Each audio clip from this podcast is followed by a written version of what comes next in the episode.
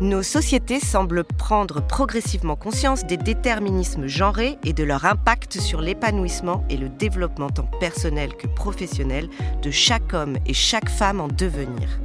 Identité genrée et rôles sexués sont au cœur des échanges entre Pauline Carway, psychologue stagiaire, et Marie Thillot, psychologue du développement. Bienvenue dans Le Coin de la Psy, une série inédite du podcast Être prof qui observe l'orientation avec les jumelles de la psychologie développementale.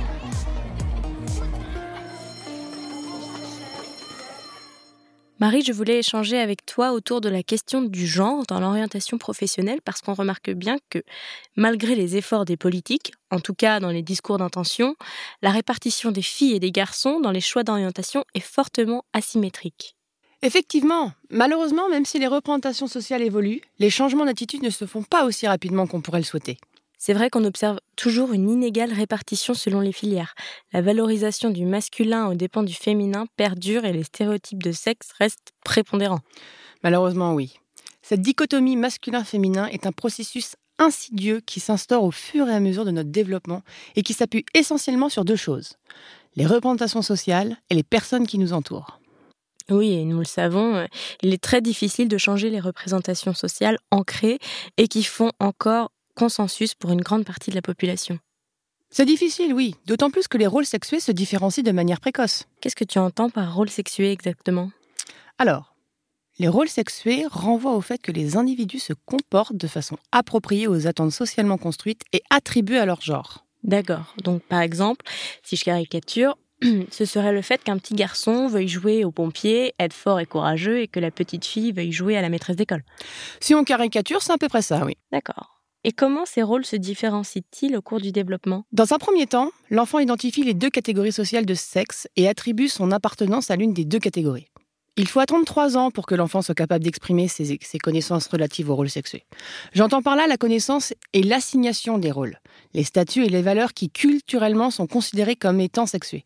On pourrait parler pour les adultes des tenues vestimentaires, des tâches domestiques. Et pour les enfants, il y aura plutôt les préférences concernant les jouets, les vêtements ou les couleurs. Ok. Et comment évoluent nos connaissances relatives à l'identité de genre? Alors, entre 5 et 12 ans, les enfants sont asexués.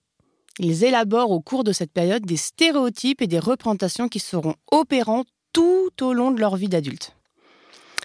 Puis, à l'adolescence, on, observe une intensification des comportements et des attitudes liées au genre. On constate alors une amplification de la ségrégation sexuelle. En grandissant, les jeunes adultes deviennent de moins en moins rigides, les représentations des rôles deviennent plus souples, mais les représentations restent malgré tout ancrées et enfouies. Bah oui, d'où le côté insidieux que tu évoquais plus haut. Même si, en apparence, on a l'air au clair et au courant euh, de cette dichotomie, les choix d'orientation n'en restent pas moins impactés, c'est ça? Le fait de choisir une orientation scolaire puis professionnelle renvoie à des choix identitaires que le sujet doit réaliser en fonction de ses caractéristiques personnelles, de ses résultats, mais aussi en fonction des normes établies culturellement et de la conformation. Étudier les rôles sexuels implique la prise en compte des éléments relatifs à l'environnement social, c'est-à-dire la structuration du milieu de vie de l'enfant. Sur le plan professionnel, la répartition reste très traditionnelle et fortement asymétrique. Les attitudes et les rôles attribués au sein d'un foyer selon les représentations sont variables. Historiquement, la femme, la mère, est, responsable du foyer, de l'éducation de l'enfant, mais également du soin et de la bonne tenue du foyer. Ne serait-ce qu'à travers les traits de caractère, les femmes seraient plus douces, à l'écoute et sensibles que les hommes, qui eux devraient davantage être plus forts ou plus courageux ou même plus ambitieux. Ces quelques caractéristiques stéréotypées pourraient à elles seules schématiser ces inégales répartitions de rôles et de choix d'orientation. D'accord, ouais, effectivement. Par exemple, les jeunes filles s'orientent plus euh, dans des métiers du social, du soin, de l'esthétique, tandis que les hommes, eux, s'orientent davantage vers des métiers prestigieux au physique, du fait de leur posture masculine qui promeut l'homme fort, euh, source de revenus du foyer. Ils sont, par exemple, ingénieurs, font des carrières dans le commerce, dans la politique, le bâtiment, euh, etc. Oui, ça fait partie des stéréotypes toujours en vigueur. Hein. Ouais.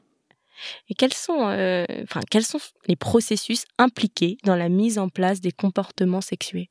Il y a énormément de facteurs qui s'imbriquent, d'où la complexité à observer finement les processus. Néanmoins, on peut tout de même en dégager trois. L'imitation des modèles que sont les parents, les grands frères et les grandes sœurs, les copains aussi. les réactions de l'environnement social aux conduites de l'enfant, par exemple si les parents ont eux-mêmes un comportement sexué et qu'ils refusent que leur petit garçon joue à la poupée, réagissent face à ce type de comportement qu'ils sanctionnent par leur comportement comme anormal.